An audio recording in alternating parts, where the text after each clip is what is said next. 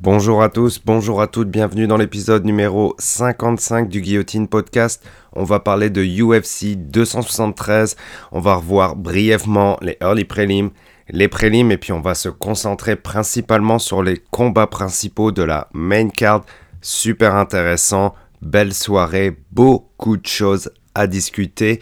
On rentre directement dans le vif du sujet, euh, on va passer en revue Vite fait la performance de Kay Hansen contre Piera Rodriguez. Kay Hansen, 22 ans, la plus jeune combattante active dans le UFC qui est sur un record de 1-2 avant de rentrer dans la cage contre Piera Rodriguez. Piera Rodriguez, elle, qui est issue euh, des Contender Series, donc il y a eu une victoire dans les Contender Series. Hansen, de son côté, elle est à 1-2 dans le UFC. Elle avait impérativement besoin de rebondir ce soir. Malheureusement, elle a déjà perdu le premier round. Euh, le corner de Kay Hansen a annoncé que son adversaire était à 19. Euh, Kay Hansen qui été un petit peu moins active euh, que euh, son adversaire dans le premier round. il y a aussi une différence au niveau euh, de la portée, du reach. Euh, Hansen est un petit peu plus petite et c'est toujours un peu compliqué pour elle de rentrer dans les combats pour euh, gérer la distance face à son adversaire. Elle est généralement plus petite que euh, ses adversaires. Même si là elle avait manqué le poids, au final peut-être qu'elle avait quelques lips de plus dans l'octogone. Perdre du premier round et euh, j'ai beaucoup aimé la réaction de Kay Hansen dans le deuxième où elle est allée chercher vraiment un super takedown. Elle a beaucoup travaillé au-dessus de son adversaire pour finir dans la demi-garde de son adversaire. Un round pour Hansen, je pense, c'est dans le troisième. Euh, ben son adversaire, Pierre Rodriguez, elle, euh, a mieux géré, a pris l'ascendant, a été plus active, a bien défendu les takedowns et euh, a livré un petit peu plus de striking, un petit peu plus de combinaison, ce qui fait que Pierre Rodriguez a pu prendre la victoire sur ce combat. Première victoire après les Contender Series pour Pierre Rodriguez qui nous vient euh, du Venezuela et qui fight depuis le Panama. Euh, c'est vraiment cool aussi que je trouve qu'il y ait de la variété euh, de nationalités, puis qu'il y ait de plus de fighters qui, viennent d'Amérique centrale et d'Amérique latine. Ça donne beaucoup plus de talent dans le pôle du UFC, c'est vraiment cool. Ça commence à devenir compliqué pour euh, Kay Hansen qui est à 1-3 maintenant au UFC. Est-ce que c'était peut-être pas trop tôt pour elle, 22 ans, c'est vraiment très très très tôt. Euh, même rentrer dans l'UFC à 25-26 ans, on est déjà, on est plus en mode rookie euh, qu'en mode confirmé. Euh, et là, ça devient un petit peu, un petit peu dur pour, pour Hansen. Qui, euh, ben, qui a eu euh, ben, quand même une belle série de victoires euh, chez Invicta avant de rentrer au UFC. Et là, maintenant, un trop UFC, ça peut être un peu compliqué. Je sais pas où en est son contrat, on la reverra quand même. Pierre Rodriguez, elle, a encore un peu plus à peaufiner son jeu pour avancer un petit peu plus.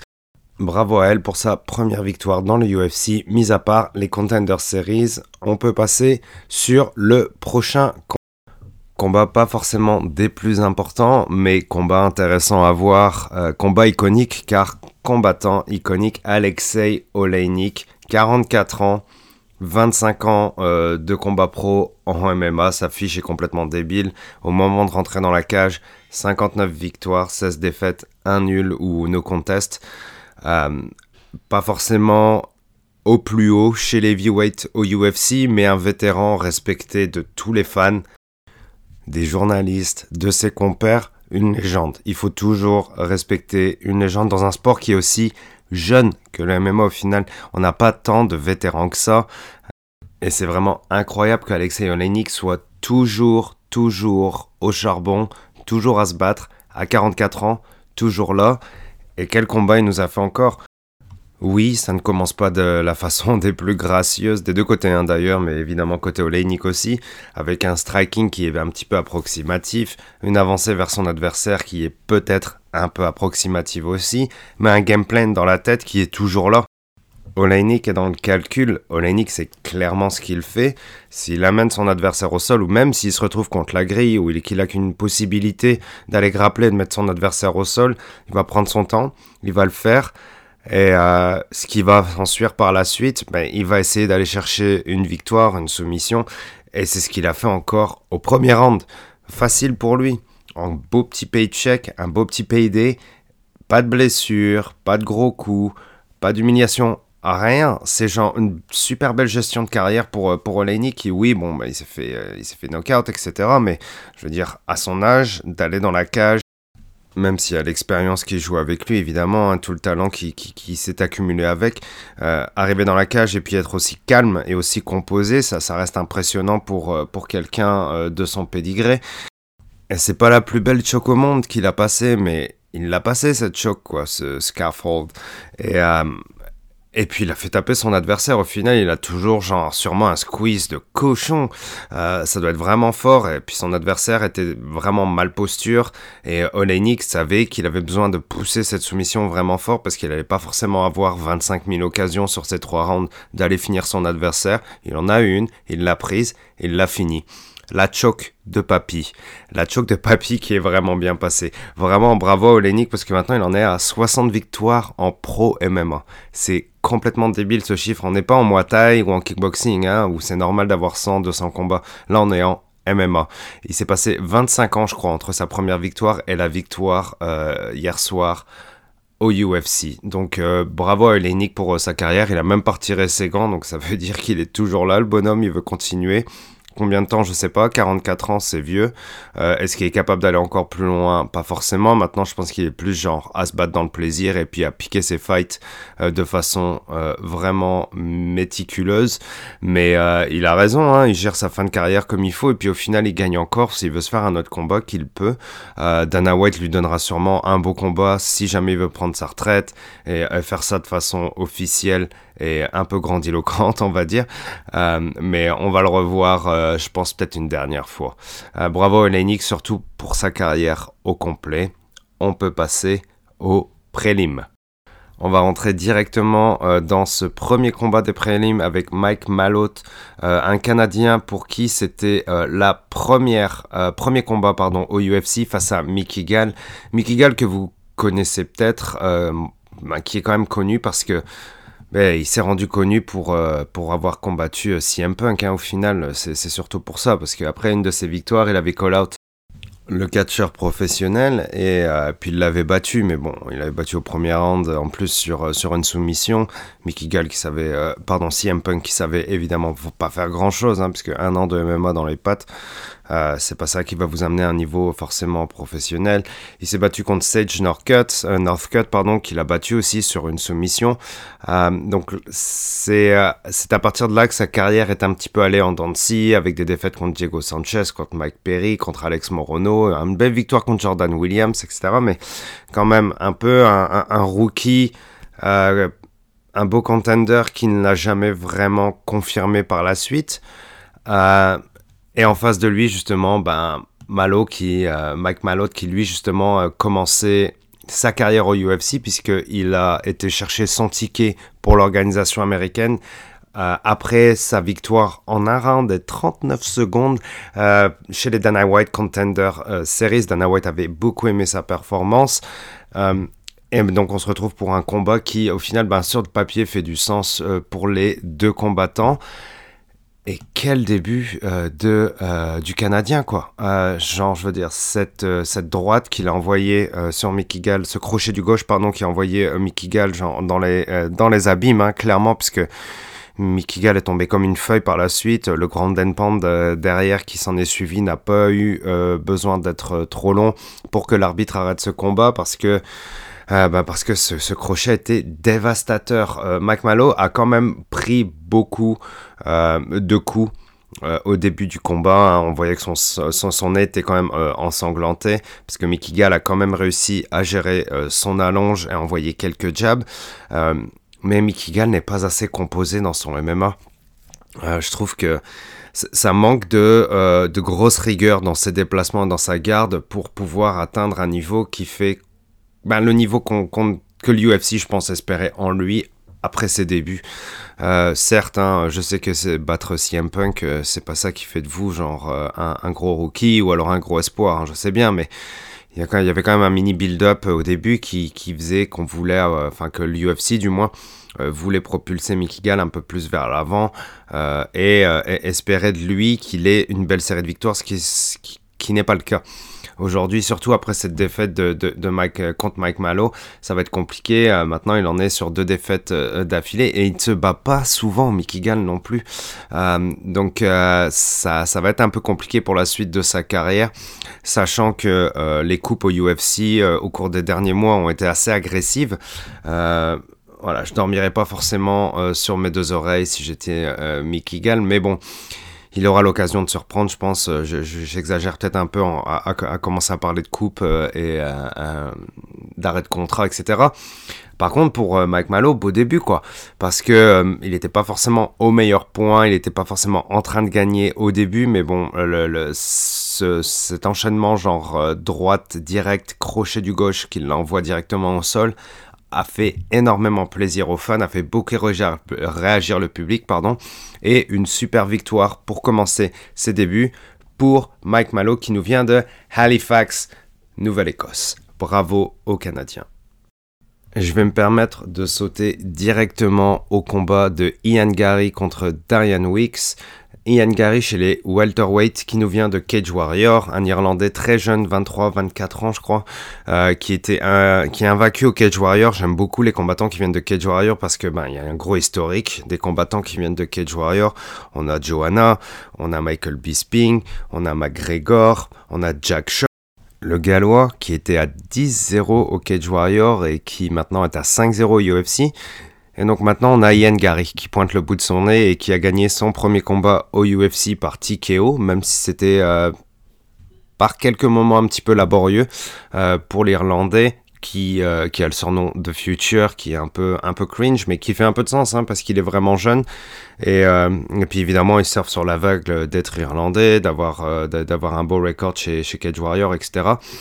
Et, et ce soir, il se battait contre Weeks, Diane Et ça a été quelque peu laborieux. Pour Ian Gary, euh, il a empoché la victoire à la décision, tant mieux pour lui. C'était, je pense que c'était important de, garder ce, zéro dans le UFC, c'est, euh, d'être invaincu, euh, aucune défaite. C'était important pour lui de continuer sur ce record-là.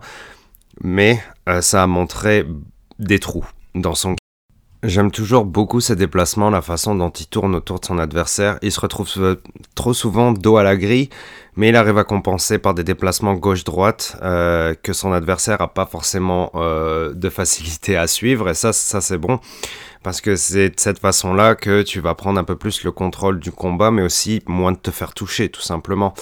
Euh, malheureusement, ce qui peut s'en suivre, c'est que ton adversaire va te pousser contre la grille avec de la lutte, ce qui est arrivé. Et Ian Gary n'a pas été forcément euh, des plus efficaces là-dedans. Euh, il a réussi à reprendre le contrôle de son adversaire en poussant son dos contre la son, en poussant son dos de contre la grille et en mettant euh, son adversaire contre la grille justement. C'était pas ce qui avait de plus intéressant comme round, notamment le deuxième. mais c'est plus sa performance globale qui, euh, qui n'a pas été euh, des plus satisfaisantes, on va dire, compte tenu de la hype hein, qui est autour de lui. Une hype qui n'est pas forcément fondée, je suis d'accord, mais encore une fois, euh, il y, a des beaux, il y a des beaux fighters qui sortent de Cage Warrior et il a gagné quand même son premier combat au UFC et il est vraiment jeune. Il a aussi un physique euh, vraiment très grand pour euh, quelqu'un qui est chez les weight. Je crois qu'il a 1m90 quasiment. Grosses épaules, euh, une belle allonge des jambes, une belle allonge des mains. il a les armes pour faire super mal. Et puis on l'a vu. Hein. Enfin, moi je l'ai vu. J'ai regardé un peu ses combats chez Cage Warrior. il est capable d'envoyer des gros high kicks et de mettre ses adversaires au sol. il a passé des rear naked choke. Il a réussi à passer des beaux takedowns aussi. normalement, il a un bel arsenal bien complet d'un combattant MMA. Mais le niveau UFC est un petit peu plus élevé quand même euh, que chez Cage Warrior et euh, ben, les premiers combats peuvent euh, être un peu plus difficiles. Et Ian Gary doit montrer plus au final. C'est ce que je pense. Il a plus à montrer, il a plus à travailler. il n'est pas prêt, clairement, pour aller chercher le top 10 dans le welterweight, une, catégorie qui depuis quelques années est devenue bien plus compétitive. Hein. évidemment, les arrivées de Ramsat, on va en parler après, Burns, Voilà, il y, a même Covington, Masvidal, il fut une époque, etc. Enfin voilà, il y, même, y a quand même du beau monde. Et il y a quand même du lourd. Et Yann Gary est pas prêt euh, d'aller se frotter contre ces gens-là. On peut pas l'envoyer dans, la fosse au lion avec ce niveau-là. Ça, ça, fonctionnera pas pour lui. Ça, le, ça lui brûlerait les ailes, clairement. Euh, il y a encore beaucoup de travail à faire. Euh, notamment au niveau des combinaisons, je trouve. Ça manque de volume dans ces combinaisons. Beaucoup de one-shot. jab, on recule on tourne autour de son adversaire, droite directe, on recule, enfin voilà. Ça manque d'un 2-3, d'un 1-2, euh, les kicks sont pas forcément setés, et c'est sûr qu'il a des grandes jambes et qu'il arrive à envoyer sa, jambe haut, pardon, mais ça veut pas dire qu'il va réussir à, à kick son adversaire à n'importe quel coup. Il faut préparer les kicks, euh, que ce soit avec de la boxe, que ce soit avec des takedowns, avec des fins. Excusez-moi, je suis en train de perdre ma voix déjà. Euh, je la récupère un petit peu. Ouais, je disais avec des, des, feintes et plus de mouvements. Enfin voilà, il faut préparer ces coups-là parce que si tu veux envoyer que des one-shots pour mettre KO ton adversaire, bah ça se prépare. Si tu veux envoyer des one-shots contre ton adversaire juste histoire de ben, tourner autour et puis prendre le contrôle du combat, ben ça fonctionne pas très bien. Il faut envoyer plus de volume et ça n'a pas forcément été fait. Encore une fois, il a quand même gagné à la décision. On voit les trous qu'il a. Je pense que son corner peut voir ce qui a amélioré, etc. Euh, mais encore, hein, il a une bonne base, mais cette base est vraiment à travailler. La suite à venir pour Ian Gary, quand même bravo à lui pour euh, cette victoire, c'était important pour son record, c'est good pour lui. On peut maintenant rentrer dans le vif du sujet, le pay-per-view. Directement, premier combat chez les lightweight, Mark Madsen, The Olympian contre Vink Pitchell. Ving Pitchell que j'avais vu euh, dans un combat il y a quelques mois, quelques années peut-être, qui ne m'avait vraiment pas déçu dans la façon de se battre. Lui, Mark Madsen, qui est, ben, un, médaillé olympique euh, en lutte, donc un lutteur forcément. Et euh, je vais passer très vite en revue ce combat.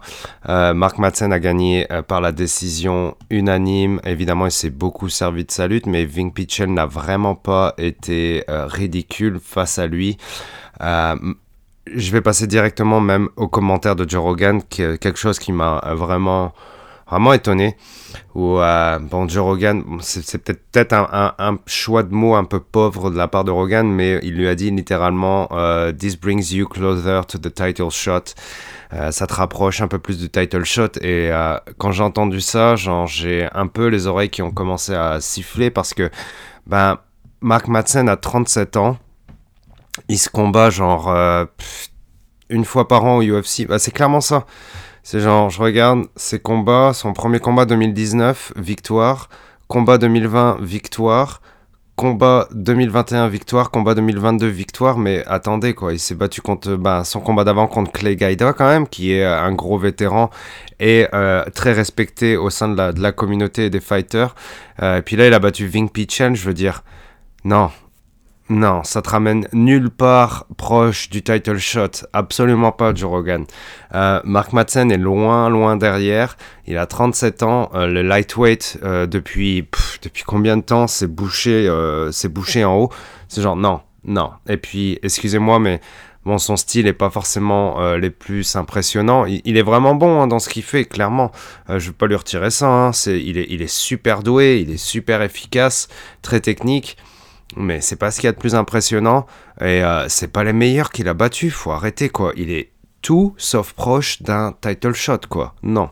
Euh, voilà, je voulais absolument balayer, ça d'un revers de la main, euh, sans, euh, sans manquer de respect à Joe Rogan. Et, et mais non, c'est pas possible, on peut pas parler de ça. Voilà, c'était juste le détail dont je voulais parler sur ce combat-là, c'est triste, mais c'est comme ça. On peut passer au combat suivant sur lequel ben, je vais aller quasiment aussi vite que sur celui-ci. C'est Mackenzie Dern contre Tessia Torres. Mackenzie Dern avait besoin d'une victoire pour rebondir suite à sa défaite chez Marina Rodriguez parce que ben, Mackenzie Dern, y a toujours eu l'espoir euh, quelque part dans la communauté, chez les matchmakers au UFC, qu'elle avance plus vite vers le titre parce que son sol est vraiment très très fort et qu'il n'y a, a pas forcément de compétition pour elle au sol au sein de sa catégorie dans l'organisation du UFC. Hein. Je veux pas non plus euh, aller euh, chercher, j'en sais la meilleure grappleur, euh, de l'univers, absolument pas. Mais on voit qu'elle avait quand même une, une longueur d'avance sur ses adversaires, la, façon dont elle gérait le sol face à elle dans les combats précédents que j'ai vu d'elle au UFC. mais son stand-up est assez limité, parfois même awkward, sans vouloir utiliser de mauvais mots. Et elle avait besoin d'une victoire contre Tessia Torres, et elle, Tessia Torres frappe quand même un peu plus fort. mais Mackenzie Dern a gagné à la décision partagée. je vais absolument insister sur, encore une fois, le sol de Mackenzie Dern qui, dans le deuxième round, a fait une très très belle démonstration technique face à Tessia Torres. Euh, elle a essayé de la soumettre une paire de fois, mais Tessia Torres a vraiment bien géré. Euh, Mackenzie Dern fait des super belles prises de dos. La façon dont elle bouge autour de son adversaire quand elle est au sol est très impressionnante, très technique et très dominante, surtout, je tiens à le préciser. Et euh, au troisième round, Tessia Torres aussi a euh, dû faire beaucoup de défense euh, sur ce niveau-là, au niveau du sol et au niveau du grappling quand ils étaient debout. mais Mackenzie Dern n'a pas montré grand-chose, une fois de plus, au niveau du striking. Certes, il y a l'envie, il y a les coups qui sont portés, mais il n'y a pas forcément le flow euh, de la championne dans, euh, ben dans cette façon de se battre, tout simplement. Et je parle debout, hein, principalement. Parce qu'encore au sol, elle a montré qu'elle était au-dessus, mais elle n'a pas réussi non plus à finir son adversaire. Ce qui est pas forcément des plus inquiétants, mais ce qui confirme le fait qu'elle euh, n'a pas forcément le pédigré de la championne. Euh, parce que, bon, il faut quand même parler euh, de, la montée au classement pour chez les strawweight, parce qu'elle va gagner des places, hein, Mackenzie Dern, au final, encore une fois, et puis là, elle va être peut-être dans le top 5, si ça se trouve. donc il n'y a pas énormément de compétition. On a annoncé, je crois, le même jour que cette carte de UFC 273 que Johanna versus Zhang Weili 2 allait avoir, lieu le 11 juin à Singapour, me semble-t-il, pour UFC 275. Euh, donc, euh, ouais, euh, c'est c'est tout en haut de la catégorie, ça, par contre. Hein.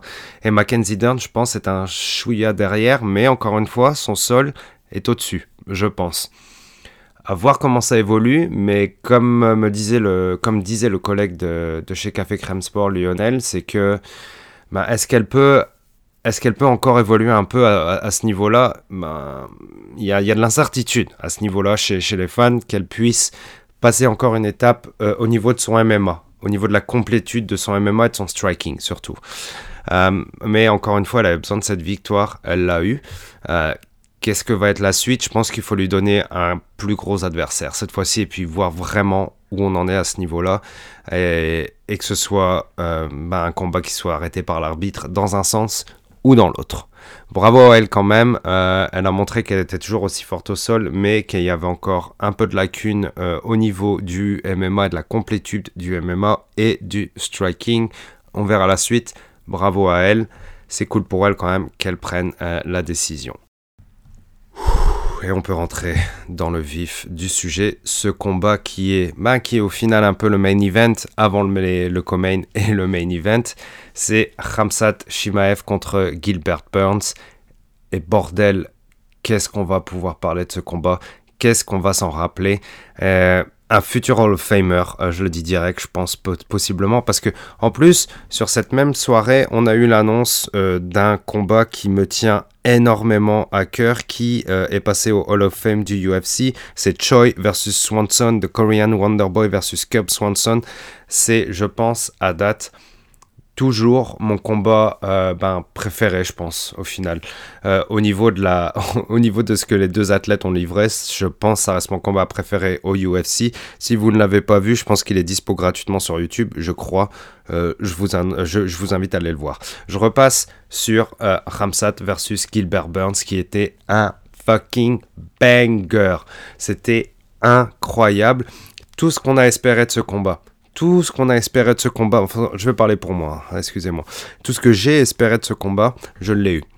Je voulais qu'il y ait de la compétition. Le combat, le combat s'est fait en trois rounds et euh, a été à la décision. Euh, je voulais que Ramzat prenne des droites et voir si Ramzat a un menton. On l'a vu, Ramzat s'est pris des droites et Ramzat s'est fait, Ramzat s'est fait bouger. Je voulais voir si Ramzat avait de, la cardio aussi, quoi.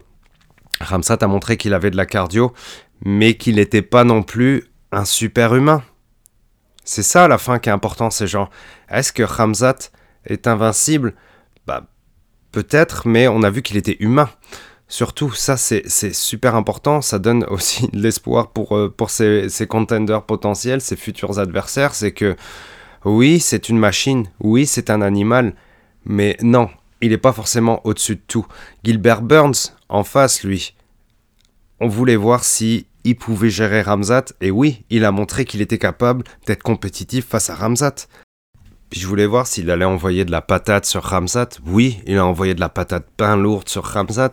Et je voulais voir s'il pouvait défendre la lutte contre Ramzat. Et oui, il sait défendre la lutte contre Ramzan. Bon, il s'est fait amener au sol, hein, mais il a su se relever, il a su se défendre, euh, il a su, il a su, bah, a su gérer plus ou moins un contexte de demi-garde ish contre euh, Ramzat aussi. Non, il a pris des coups, mais il a su se relever.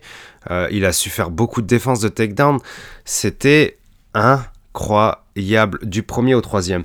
Moi, j'étais juste complètement halluciné déjà à la fin du premier où euh, ben, ça s'est vraiment beaucoup mis sur la gueule et puis là j'étais là genre j'entends la cloche le combat se finit pas et je me dis bordel les, les, les, souhaits les souhaits pour les dieux du MMA ont été exaucés quoi tout ce que je voulais a été exaucé c'est ça y est on a un combat bordel qu'est-ce qu'on est pourri gâté j'avais déjà bon espoir d'un combat au début du premier round quand Chimaev est rentré dans le clinch a réussi à mettre Burns au sol, mais que Burns gardait un genou au sol. Burns ne s'est pas écroulé. Burns est resté droit. Burns a gardé une bonne posture.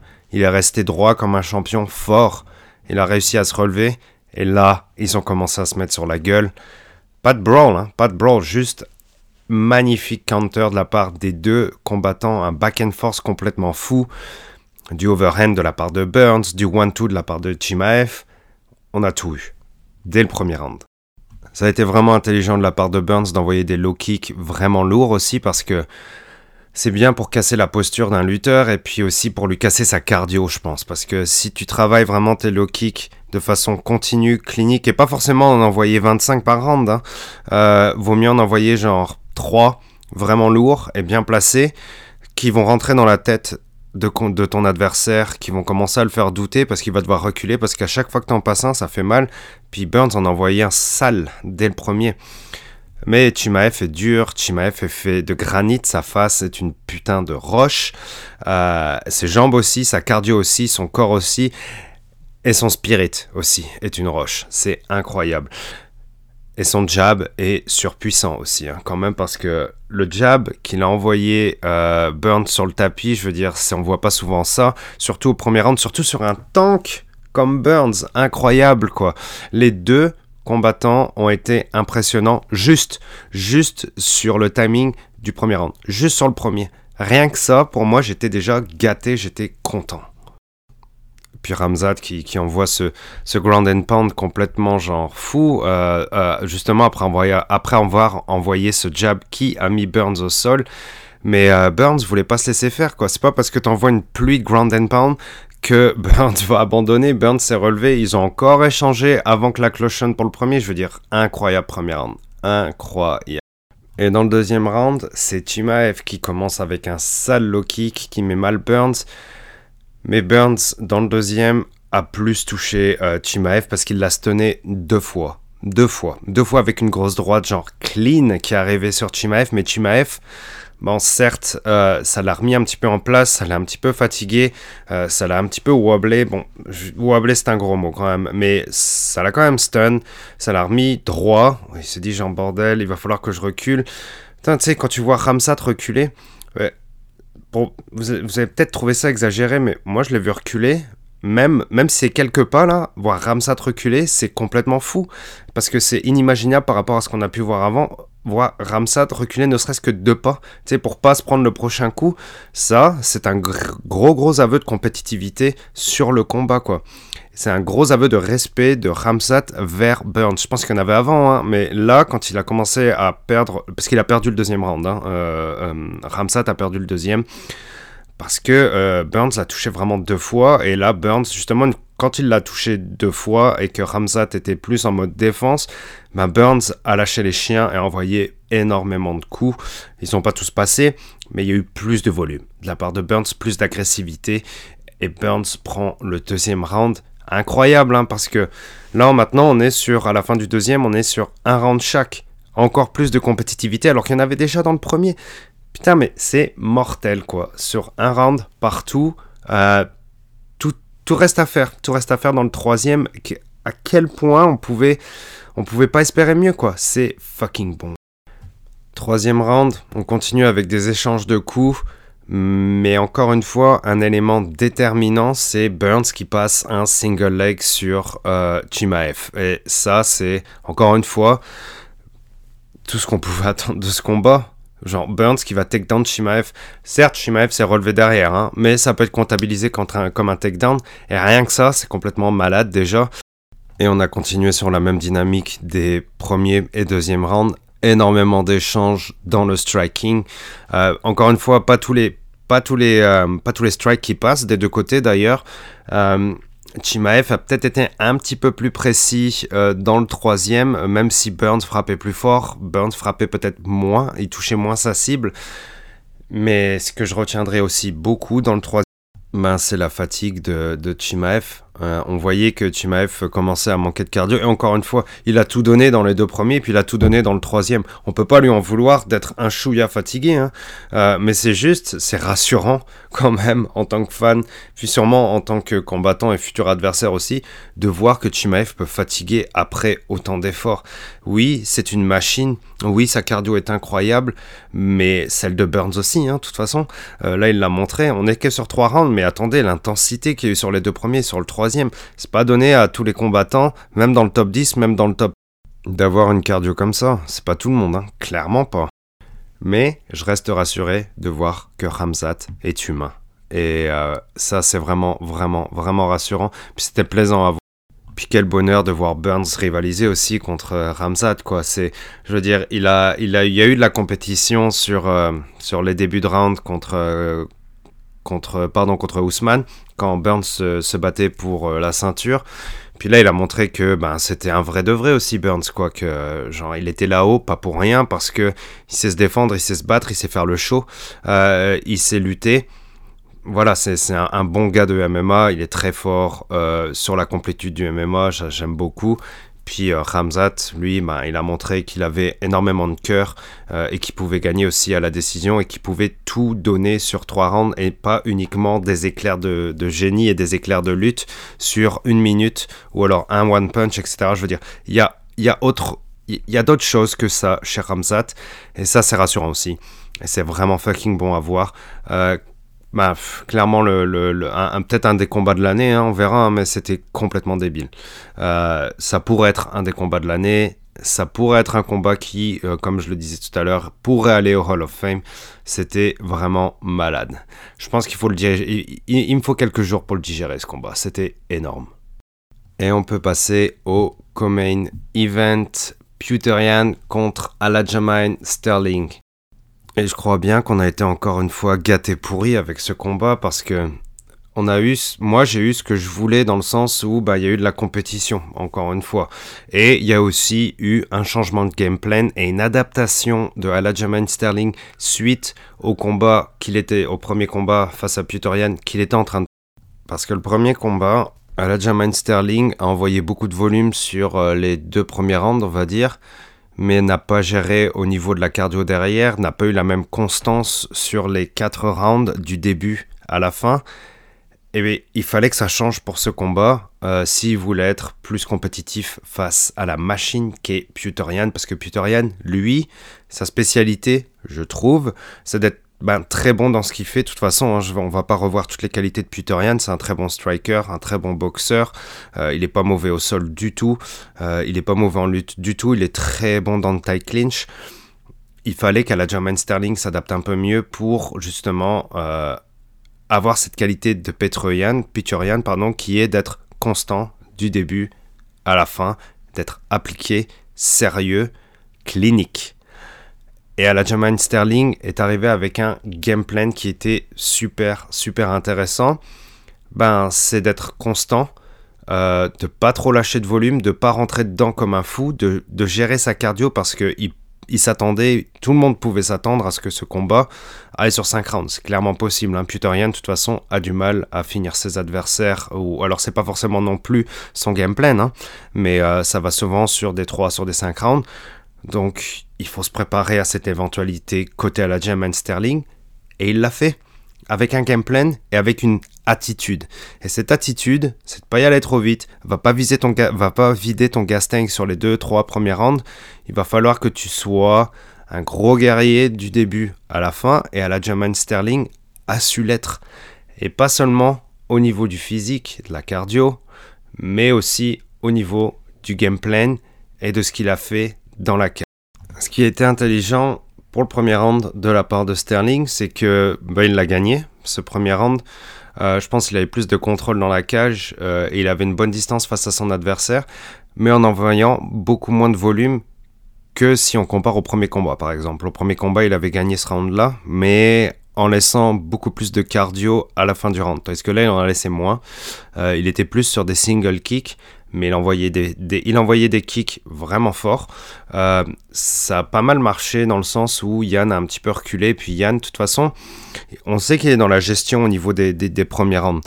Euh, donc pourquoi, pourquoi tu devrais donner tant face à ton adversaire si lui, il est plus dans la gestion au niveau des premiers rounds? Essaye de les gagner avec une façon peut-être un peu moins agressive et plus construite. Et c'est ce qu'il a fait. Ça a vraiment bien marché. Aljo pouvait voir que Yann essayait de rentrer dedans à la fin du premier, puis dans le deuxième, je pense qu'il s'en est absolument super bien servi. Euh, Aljo a commencé à rentrer des leg kicks dans le premier, je pense, pour, euh, bah, essayer de chauffer son adversaire un petit peu aussi, pour le laisser venir. Euh, et quand, bah, quand Yann a essayé justement de, rentrer dedans, de rentrer dans, dans Sterlings avec quelques en l'attrapant, ben Sterling a réussi euh, vraiment rapidement à, le faire triper, à le mettre au sol. Et puis ben Sterling genre, lui a foncé dessus vraiment vite. Et puis la façon et la rapidité avec laquelle, une fois qu'il est allé sur son adversaire qui était à sol, à prendre le dos, son adversaire, la, la rapidité d'exécution était impressionnante et était du calibre d'un champion. Il a montré sur sa réactivité et sur son agressivité, sur son envie de gagner, qu'il pouvait mériter d'avoir cette ceinture et ça c'est super important. Les fans lui ont rendu d'une sale sale façon et lui ont absolument pas rendu du tout. Justement ce que je veux dire c'est qu'il a été ben, sifflé pendant le combat, hein, je veux dire, mais à la fin du, troisième déjà il était, il était sifflé ou à la fin du deuxième je sais plus. Alors que à la fin du deuxième, ben Sterling est à deux rounds à zéro déjà. Et, euh, et la façon dont il a pris le dos, je vous dis, bon, il n'a pas réussi à finir parce que Peter Yan, genre, défendait super bien le rear naked choke. Euh, mais même quand il a défendu le rear naked choke, bah, au final, Sterling voyait que ça allait pas forcément passer et puis euh, il, a, il a décidé d'envoyer des grosses patates euh, sur, chez Petroyan qui, ben, ça aussi, ça, ça, a donné du point et puis ça a donné euh, plus de confiance au juge, clairement, pour lui donner ce round-là. Il a gagné le round, tout simplement. Euh, il, a essayé très très fort de passer cette naked choke, mais il a surtout aussi euh, attaqué derrière avec des strikes pour ben, donner du damage à son adversaire, tout simplement. L'agressivité et aller vers l'avant de son adversaire de Peter est allé crescendo entre le premier et le deuxième, mais on n'était pas encore vraiment dans la grosse grosse agressivité. Et puis dans le troisième, bah, a été obligé de passer cette étape et d'aller vraiment plus de l'avant sur son adversaire. Euh, dans le troisième, il ouvre vraiment avec des gros kicks, il essaie de faire mal, euh, il essaie même de passer euh, un takedown. Bon, avant, Sterling a essayé de passer un single leg, mais Yann l'a bien, l'a bien défendu. Derrière lui enchaîne sur un takedown et Sterling se retrouve sur un genou mais d'ailleurs ça rappelait des mauvais souvenirs euh, de, du premier combat hein. Hein, c'était clairement la même posture euh, où ce fameux genou du premier combat est arrivé euh, aparté euh, terminé on revient dans le dans ce combat Sterling arrive à se relever et Sterling enchaîne directement derrière un autre takedown où il reprend très vite le dos, encore une fois, de son adversaire. C'était clairement dans le game plan de prendre le dos de Puterian parce que la façon dont il l'a fait. Bon, après, il y a beaucoup de talent évidemment, hein, mais je pense qu'il y avait de la préparation derrière ça. Puis une fois qu'il rentre son body lock et qu'il a pris le dos, ben, je veux dire, c'est que du travail. Et puis, euh, Puterian est clairement en position dominée et puis il est pas bien quoi. Il est vraiment pas bien. Un autre round dominant pour euh, Sterling. On est à 3 rounds à 0 pour euh, Sterling, hein, je pense. On pouvait attendre à ce que dans le quatrième ça revire un peu de bord et, et est un petit peu plus agressif, euh, offensif, tandis que euh, Sterling, lui, est plus défensif. Les combinaisons en début de round, du moins, jusqu'au milieu du round, euh, sont vraiment à l'avantage de Puterian. Hein, c'est toujours, super beau. Hein. Puis même quand il grabe le clinch, ça, va vraiment bien même si c'est debout, hein, parce que, bon, évidemment, Sterling est plus solide que, que Yann l'est, mais, euh, mais encore une fois, dans le tie clinch et debout, même contre la grille, Yann est vraiment fort et là prend l'ascendant euh, sur, euh, sur Alajaman Sterling. par contre, Sterling, encore une fois, il, travaille toujours très fort. Hein. Il est un petit peu plus fatigué encore, mais mais bien mieux que dans le premier combat. Là, c'est plus naturel et on sent qu'il est plus capable de se défendre. Il arrive même à reprendre encore une fois le dos de Pieterian. Euh, ça, par contre, on va, on, va, on va le passer plus vite parce que cette fois-ci, il est un petit peu trop euh, sur son adversaire et Yann arrive à, s'en échapper assez facilement. Euh, mais quand même, Sterling derrière réessaye un triangle. Euh, Yann est toujours calme, hein. il gère, euh, il, arrive il arrive quand même à, s'en débarrasser assez facilement de cette tentative de triangle. Euh, bon, après, Sterling est un peu fatigué. Yann continue, continue d'être un peu plus agressif, même s'il finit au-dessus de Sterling, bon, il prend le round, il prend le quatrième. Euh, Sterling est plus dans la, dans la gestion et surtout ne pas se faire défoncer. Euh, ça se passe plutôt bien, encore une fois, pour Sterling. Il perd ce round là, par exemple. Hein. Euh, c'est Yann qui gagne. Et sur le cinquième round, bah, il y a quand même pas mal de back and forth avec beaucoup de travail contre la grille au début. Sterling est encore une fois pas mal dominé. c'est toujours Yann qui avance, mais c'est normal. Il perd il perd, même s'il a gagné un round euh, dans le quatrième, euh, genre il faut qu'il donne tout quoi. Euh, il peut pas se permettre euh, de, de, de, gérer, et ça a peut-être été le problème de, Putorian sur ce combat-là, c'était peut-être le fait qu'il gère alors que c'était le combat où il ne pouvait pas se permettre de gérer.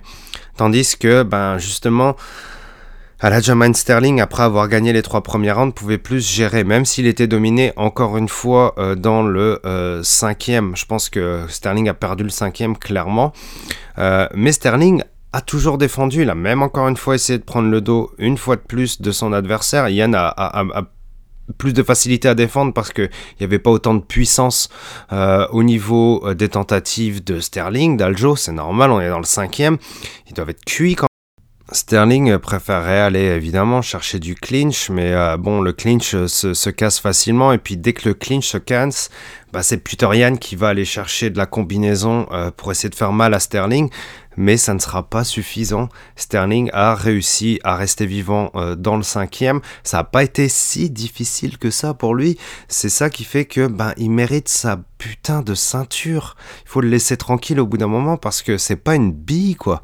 Le gars il est arrivé là parce qu'il l'a mérité. Euh, il méritait pas forcément la ceinture dans le premier. Hein. C'est sûr que sur une victoire sur un DQ comme ça, c'est pourri tout simplement. Mais mais c'est un beau champion à la fin, Sterling, que ça vous plaise, que ça vous plaise pas. Sterling a géré comme un champion. Il a mieux géré. Il a gagné contre Puterian à son propre jeu qui est la gestion tout du long, qui est la domination tout du long, puisqu'il a empoché trois rounds grâce à énormément de talent sur ses takedowns, sur ses prises de dos. Ses bodylocks sont super forts et il a envoyé du strike aussi pendant ce temps-là. Il est resté actif, il a essayé de passer sur Rear Naked. Il a gagné les trois premiers rounds, il a perdu les deuxièmes. Puterian est complètement dégoûté qu'on voit euh, à la, à la Sterling se faire lever le bras par l'arbitre et se faire passer la ceinture par Dana White. Le fait que à la Sterling se fasse siffler de tout le monde est complètement débile parce qu'il a donné quand même, excusez-moi, sa vie dans ce combat-là, quoi. Euh, et, il a vraiment, vraiment euh, géré. Et Puterian, lui, ben, a accéléré, mais un peu trop tard tout simplement. Alors pourquoi vous en voulez pas à Puterian s'il a accéléré trop tard?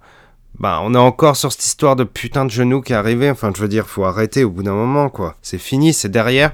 Puterian a eu l'occasion de se rattraper parce que, comme je l'ai dit plusieurs fois, Puterian a fauté professionnellement dans le premier combat. C'est sa faute s'il n'a pas gagné sa ceinture. Il gagnait le combat, il aurait pu gagner le combat. Il a fait une faute qui a fait qu'il n'a pas gagné ce combat. Point barre. Et dans le deuxième, il est allé trop sur la gestion alors qu'il aurait dû être plus agressif sur pas mal de rounds. Bon, après, comme je vous le dis, hein, Aljo était super bon sur ses prises de dos, euh, il a été très fort au sol et il a géré comme il fallait, comme un champion qui mérite d'être champion. Bravo à Aljo. On peut donc passer tranquillement au main event, Volkanovski contre Korean Zombie. Combat que nous n'attendions pas forcément. Est-ce que c'est le combat que nous voulions? C'est surtout ça que je me demande. Est-ce que c'était un combat qui était nécessaire?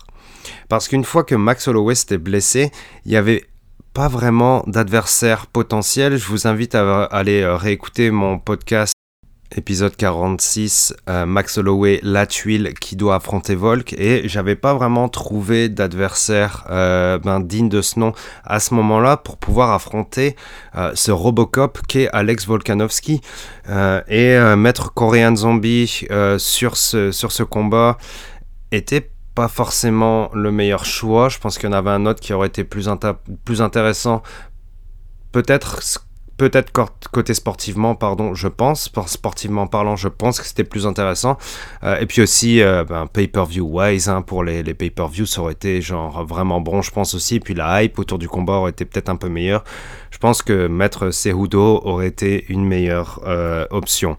Et ben, jetez-moi des tomates pour ça si vous voulez, c'est correct. Hein. on a chacun tous le droit d'avoir un avis. Et je ne vais pas revoir tous les rounds de, ce combat-là, même si c'était un combat pour la ceinture, parce que on a eu droit à une performance clinique de Volkanovski. Mais je ne m'attendais absolument pas à ce que Volkanovski se fourre, quoi. C'était genre inimaginable de voir euh, Volkanovski euh, ben, être sloppy, être, euh, euh, être un peu feignant ou quoi que ce soit. Non, c'était genre, je, m'attendais juste à une performance victorieuse de Volkanovski, dans le sens où il est au-dessus de TKZ tout simplement, et puis il l'a clairement montré. sur tous les rounds et puis notamment sur ce quatrième round qui a été fatal pour le coréen mais tous les rounds précédents ont été fatals pour le coréen au final parce que ben, Korean Zombie a, a existé dans la défense uniquement. Et euh, puis le mode zombie a été enclenché très tôt dans le combat. Quand je parle du mode zombie, c'est le mode survie, hein, euh, pour faire une référence à son surnom, évidemment. Ça a été enclenché beaucoup trop tôt dans le combat. Je veux dire, à la fin du deuxième round, on voyait que ça allait être un combat à sens unique déjà. À la fin du troisième round, ben, Zombie a pris, ben, était déjà dans, dans, dans la fessée, quoi. Il s'est pris une fessée en fin de troisième. Et euh, puis même les commentateurs le disaient, quoi. Est-ce qu'on veut vraiment aller dans ce quatrième? Et puis, ben, grâce, grâce à Herb Dean, hein, il, faut, il faut quand même souligner le très très bon travail, le très bon stoppage de Herb Dean dans, dans le quatrième. Euh, ben, Zombie justement a évité cette fessée qui aurait pu aller trop loin. Trop loin, ça aurait été par exemple 5 rounds de punition avec du damage qui aurait été pas nécessaire pour le Coréen qui a, ben, je pense, 35-36 ans et qui lui évidemment aussi s'approche plus de la fin. Euh, c'était pas forcément un cadeau, euh, ce title shot pour euh, le Korean Zombie. C'était une belle opportunité, mais est-ce qu'il y a eu une opportunité à n'importe quel moment, même avant le combat? Est-ce que ça en était une? Je veux dire, le seul que je voyais compétitif contre Volkanovski, c'était Max Holloway. Max Holloway était blessé. Puis Volkanovski est une machine, quoi. Et puis là, il l'a montré. Et puis Là, il a fini son, adversaire en plus, quoi. Parce que s'il a pu finir son adversaire, c'est parce que son adversaire était pas compétitif. Parce que Max Holloway a été compétitif sur les deux combats et Max Holloway jamais se serait fait fini sur les combats contre Volkanovski. Par contre, Korean Zombie, lui, a pris bien trop cher sur les trois premiers rounds, surtout le troisième, et puis même le deuxième, déjà, ça se passait très mal. Et, euh, et puis dans le quatrième, ben, ça a été arrêté alors que les deux combattants étaient encore debout. Mais voilà les pêches que s'est pris Coréen Zombie juste avant que Harbin arrête, quoi. C'était plein de poire, à chaque fois c'était vraiment dur à voir, plein de mâchoires. Euh, les, jabs de, les, de Volkanovski, déjà dans le premier round, commençaient à faire peur. Elle laissait beaucoup de dégâts euh, au niveau de la face de, de, de Korean Zombie, du coréen. C'était dur c'était dur et on n'a pas envie de voir des, combattants aussi sympathiques que Zombie euh, se faire massacrer. C'est pas ce qui est de plus agréable. Euh, mais, euh, mais Volkanovski est trop fort. Je sais que, que je, survole ce combat, que, que mon analyse est très basique, mais là c'est plus un ressenti viscéral sur le combat, sur ces quatre rounds. Volkanovski était au-dessus, Volkanovski était au-dessus avant, pendant et après le combat, tout simplement. Et, euh, et c'est dur à voir pour Zombie, mais, euh, mais voilà, qui, qui peut aller chercher Volkanovski? À part Holloway, peut-être.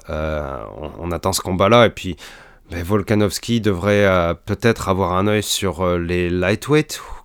Qui sait? Qui sait? Mais Volkanovski a aussi le droit d'avoir son règne sur plusieurs années dans une catégorie. Je veux dire, il y, a plusieurs combattants qui ont eu ça. Il y a eu Holloway avant chez les featherweight, euh, il y a eu John Jones chez les light heavyweight, il y a Habib euh, chez les lightweight, etc. Enfin, je veux, les, je, voilà, je, Shevchenko. Euh, il y a plein d'exemples, hein, et il n'y a aucun problème à ce qu'il y ait un combattant qui gagne régulièrement et qui gagne sur la longueur et qui soit un vrai roi dans sa catégorie. Je veux dire, c'est ça qui fait que vous avez des legacy de fous aussi. Il n'y a pas de problème avec ça. Faut pas commencer euh, directement à parler. Euh, bah, je, viens de le faire, je sais, mais c'est parce qu'il y en a d'autres qui en ont parlé, et puis je suis obligé de, le référencer. Quand je parle d'autres, c'est aussi les combattants en eux-mêmes. Hein. hein ça, peut être eux. Euh, donc, je vois pas forcément, genre, aller chercher quelque chose de plus, mais genre comme on en a parlé sur le space de Café Crème Sport, il y a une belle génération qui s'en vient derrière et ça vaut le coup d'attendre tout simplement, c'est pas un problème d'attendre 6 mois, 1 an pour un combat, quoi. Il y a plein de combattants qui le font. Des fois, ça peut durer 2 ans.